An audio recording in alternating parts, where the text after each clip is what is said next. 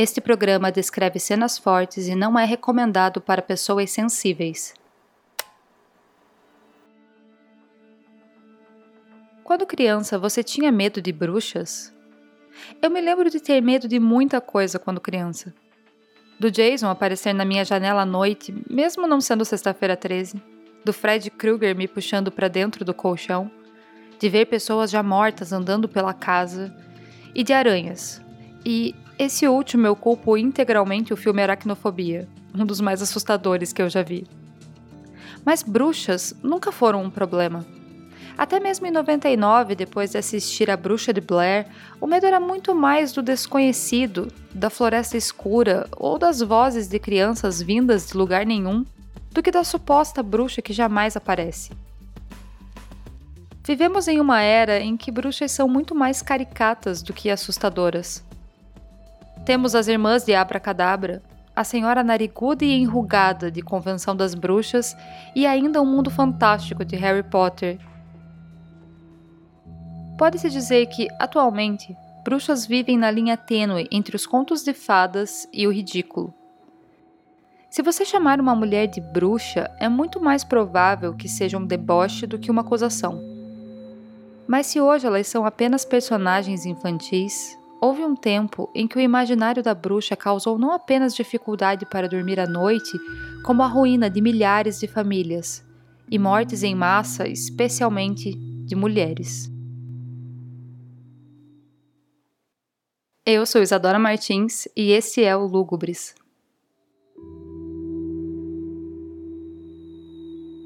No ano de 1692, os Estados Unidos viveram algo que mancharia para sempre a história do país: os julgamentos de Salem, Massachusetts. O crime era o de bruxaria contra crianças da comunidade. Em fevereiro, duas garotas, Betty Paris, de 9, e sua prima Abigail Williams, de 11 anos, passaram a apresentar comportamentos estranhos, classificados como possessões diabólicas decorrentes de feitiçaria. Elas passaram a sofrer convulsões, se contorciam de forma peculiar, entravam em transe, diziam sentir como se estivessem sendo espetadas por agulhas invisíveis, dentre outras coisas do gênero. As meninas logo acusaram três mulheres como sendo as autoras da maldição: Tituba, Sarah Good e Sarah Osborne. Tituba era a escrava indígena da família de Paris. Good era uma mulher pobre que vivia isolada e não se encaixava nos padrões puritanos. Osborne tinha se casado pela segunda vez e raramente aparecia às missas. Bem, você consegue ver para onde isso está caminhando, certo? Com o tempo, outras jovens passaram a clamar estarem sofrendo de feitiços semelhantes enquanto as acusadas eram torturadas para confessar seus crimes e apontar seus cúmplices. E assim, à medida que a dor se tornava insuportável, nomes e mais nomes surgiam. De repente, tais acusações pareciam fazer todo o sentido para justificar desafetos entre vizinhos da pequena colônia de Salem. Especialmente em uma época em que a polarização entre duas importantes famílias locais estava à flor da pele, dividindo toda a comunidade. Ao final de três meses depois das primeiras acusações, tinham sido reunidas 62 pessoas no tribunal de Oyer e Terminé, e um mês após, aconteceu a primeira execução pública por enforcamento. As provas apresentadas no julgamento eram as mais variadas, e iam desde bolos enfeitiçados a aparições espectrais e em sonhos. A histeria da população de Salem acusou cerca de 200 pessoas de estarem sob influência diabólica. 30 foram consideradas culpadas. 19 foram executadas por enforcamento público. Pelo menos outras cinco morreram ainda na prisão devido às condições desumanas em que eram mantidas. E apenas uma delas morreu durante tortura. Seu nome? Giles Corey. Kills era um fazendeiro relativamente próspero em Salem. No entanto, seu temperamento explosivo e comportamento antissocial acabaram lhe rendendo certa reputação. Kills foi acusado de bruxaria e intimado a depor. Ele se declarou inocente, porém se recusou a ir à corte. não estava disposto a ser julgado por um júri que, ele acreditava, já o havia condenado. E de fato ele estava certo. O homem de já 80 anos preferia ser morto antes de passar por tudo aquilo que os acusados de bruxaria passavam somente para acabar enforcado ao final. Assim, Gilles permaneceu sem dizer uma palavra, o que o levou a ser sentenciado a peine forte dure, um método de tortura que consistia em ter pedras pesadas empilhadas uma a uma sobre o peito do acusado. O propósito era de que o torturado cedesse à dor do esmagamento gradual e, enfim, confessasse seus crimes. E assim foi feito. Em setembro daquele ano, Gilles foi levado ao campo próximo à prisão e deitado no chão com a barriga para cima. Uma tábua de madeira foi colocada sobre o seu peito e em cima dela um bloco de pedra após o outro. Mas Gilles era um cara durão e estava decidido a se manter calado.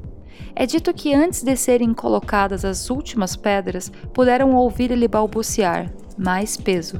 E por fim, não resistir. Gilles foi excomungado pela igreja dias antes, para que não morresse como católico. Mas Gilles Corey, assim como homens de forma geral, eram minoria. Quase 80% das execuções realizadas por bruxaria foram de mulheres. E esse número não se deve ao acaso. Veja, quando falamos de história, nada é linear ou repentino. A perseguição das bruxas não era algo novo em Salem ou ao redor do mundo. Desde o auge do cristianismo por volta do século X, povos que mantinham suas ancestrais práticas panteístas eram vistos como algo a ser erradicado. No século XIII, após a criação da Santa Inquisição, a tolerância com práticas pagãs se transformou em uma perseguição patrocinada pela Igreja, atendendo muitas vezes aos interesses dos membros mais poderosos das comunidades. A partir do século XV, a caça às bruxas começou a se espalhar pela Europa. Alemanha, Escandinava, Inglaterra, Escócia, Suíça e, em menor escala, Polônia, Rússia, Finlândia, Islândia, Irlanda, França, Portugal, Itália, Áustria e o Império Espanhol. Para só então, séculos depois, aportar nas terras de Salem no Novo Mundo. Foi então a partir do século XV que se passou a acreditar que havia algo muito mais pernicioso com aqueles que se recusavam a seguir a palavra de Deus a influência do diabo. Sendo as mulheres consideradas como sempre mais fracas, os alvos mais fáceis de tal influência. Durante toda a história, vemos como em diferentes épocas e em diferentes culturas a mulher é invariavelmente subjulgada mas nenhuma época foi tão ultrajante em sua misoginia quanto entre os séculos XV a XVIII. O estereótipo da bruxa passou a ganhar cada vez mais força e estava volta e meia relacionado a mulheres à margem da sociedade, curandeiras solitárias, sem família ou força para se proteger. Elas passaram a ser acusadas desde invocar tempestades, talhar leite e prejudicar a colheita, até a causar doenças e a morte de crianças e animais.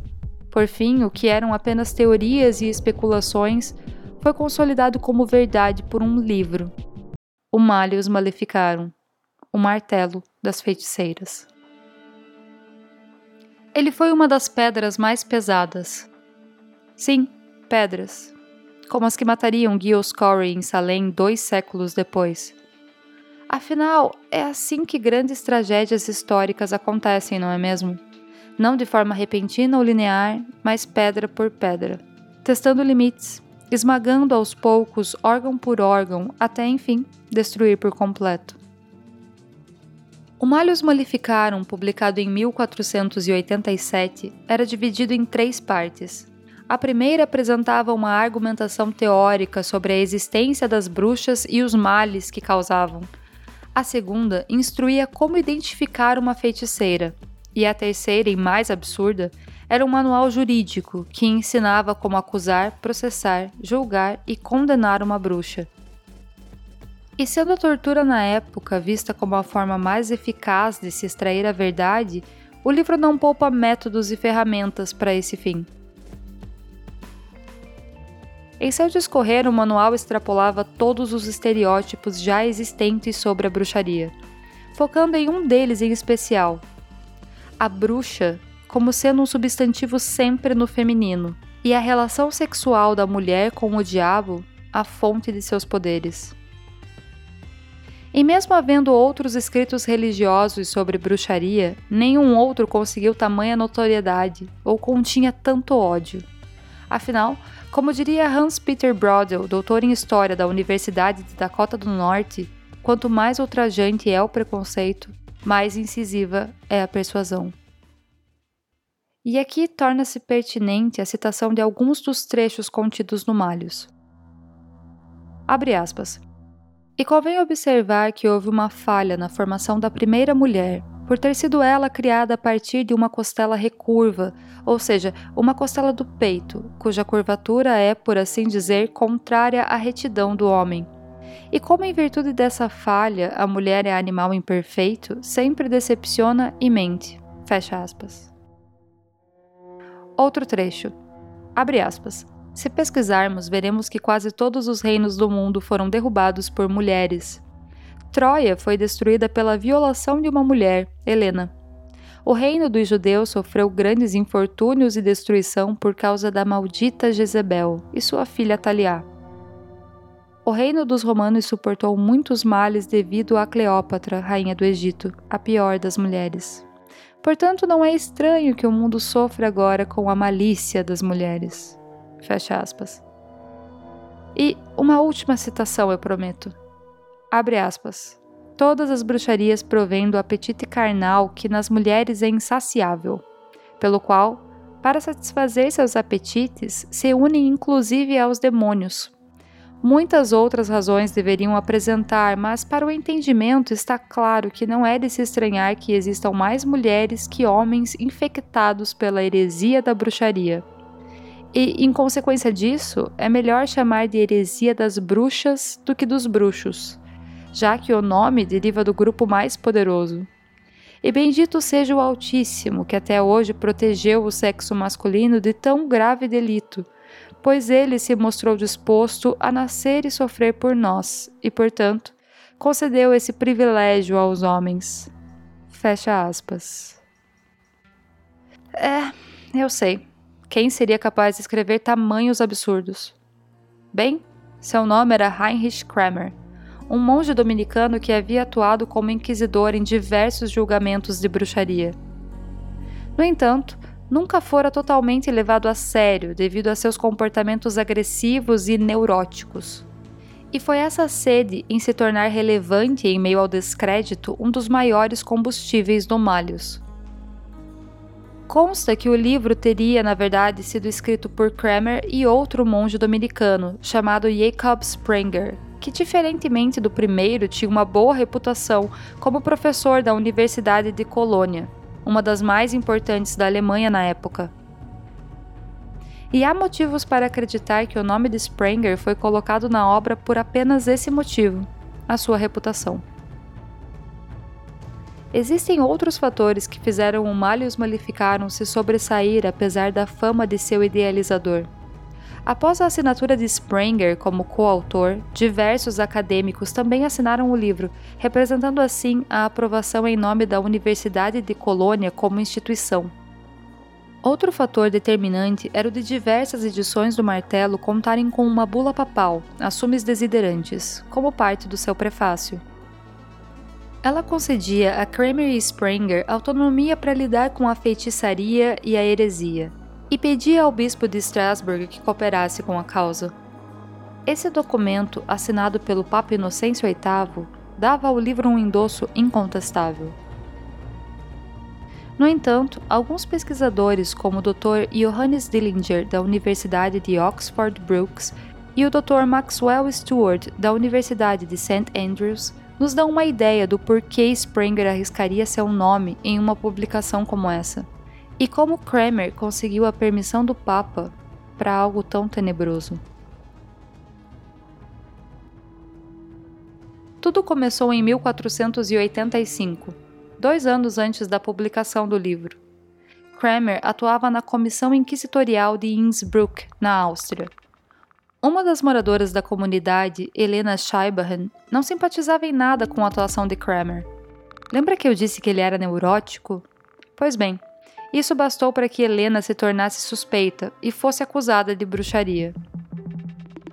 Ao interrogá-la, Kramer passou a focar extremamente na sexualidade da mulher, causando incômodo a todos os presentes, inclusive as autoridades religiosas.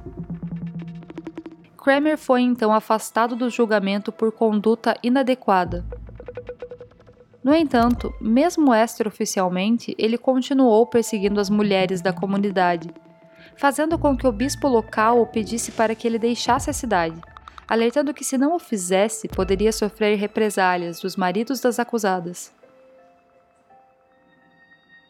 A humilhação e o ódio que essa ocasião provocou pode ser sentida no tom de rancor encontrado no Malhos. O padrão linguístico emocional que ele segue demonstra claramente que se Kramer não foi o único, foi ao menos o principal autor do livro.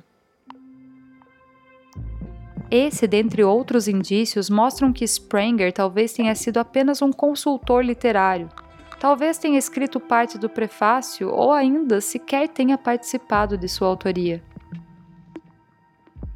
Mas e a bula? Bem, o Malhus foi escrito em 1686. A Sumes Desiderantes, no entanto, é de 1684. Além do mais, em nenhum trecho da bula o livro é citado. Ela discorre sobre o mal que as bruxas podem causar, como precisam ser detidas e até dá a Kramer e Sprenger o poder de persegui-las. Mas não dá o aval para todas as atrocidades escritas no livro, pois ele sequer havia sido escrito ainda. Kramer o coloca em sua abertura porque sabe a impressão que isso causaria. Quanto aos acadêmicos, bem, eles podem ter sido induzidos a confiar na bula e no fato de seu coautor ser um renomado professor da universidade.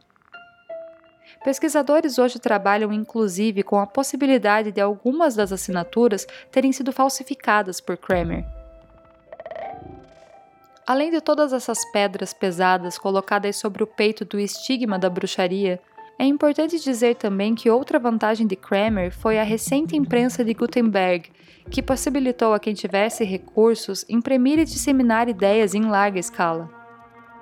Diferente de muitos manuais inquisitórios escritos antes, o Malhus teve já de início 150 exemplares impressos e vendidos para entidades religiosas, universidades e bibliotecas. Entre os séculos XVI e XVII, o livro já chegava a 30 mil cópias. Temos também o contexto histórico. No início do século XVI, pouco após o lançamento do livro, as reformas protestantes e o choque entre nações estavam tomando conta do Ocidente. A Igreja Católica, até então soberana, se viu em crise e precisava demonstrar sua autoridade. Nações em crise recorrendo ao autoritarismo e a medidas extremas para marcar território. Isso soa tão familiar, não é mesmo? Sim, houve aqueles que questionaram o livro. Alguns teólogos da Universidade de Colônia o condenaram. Kramer mesmo teria confessado a falsificação do apoio de quatro professores. Em 1499, o Malhus foi denunciado e colocado no Index Librorum Prohibitorium, índice de livros proibidos. Mas o mal já havia se espalhado e ainda faria milhares de vítimas. Kramer não conseguiu o louvor e notoriedade que esperava. Ele mudou seu nome para Vinícius Santiago e foi transferido para Veneza, onde pregava contra os heréticos em sermões populares bastante apreciados. Ele morreu na Morávia, região da República Tcheca, em 1505, aos 75 anos sem nunca ter pago pelos seus crimes, que continuariam ecoando mesmo após a sua morte. Até o século XVIII, estima-se que a caça às bruxas tenha condenado e assassinado de 40 a 60 mil. Milhares e milhares de outras pessoas foram torturadas de formas inimagináveis, jamais conseguindo retomar suas vidas. Outras perderam membros da família, desencadeando assim traumas por inúmeras gerações pedra sobre pedra. Pesos que apenas somados são capazes de fazer sucumbir. É muito claro vermos hoje a caça às bruxas como esse grande bloco pesando toneladas que devastou esses séculos aqui relatados de uma só vez. Isso nos faz pensar que jamais deixaríamos tamanha barbárie se repetir, quando na verdade foram atos, ideias e circunstâncias somadas, uma a uma, de forma tão lenta e gradual que mal se percebem os estragos que vão causando até que seja tarde demais. Seria realmente maravilhoso poder dizer que aprendemos nossa lição e que hoje nos tornamos melhores, mas infelizmente não é assim. Não percebemos as pedras sobre o nosso peito, ao passo que continuamos sendo verdadeiramente bons em projetar nossa ignorância em preconceitos. Preenchemos as lacunas da nossa compreensão com o medo e repudiamos tudo aquilo que não se encaixe em nossa biblioteca pessoal de padrões, sejam de aparência, estilo de vida, comportamentos ou visão de mundo.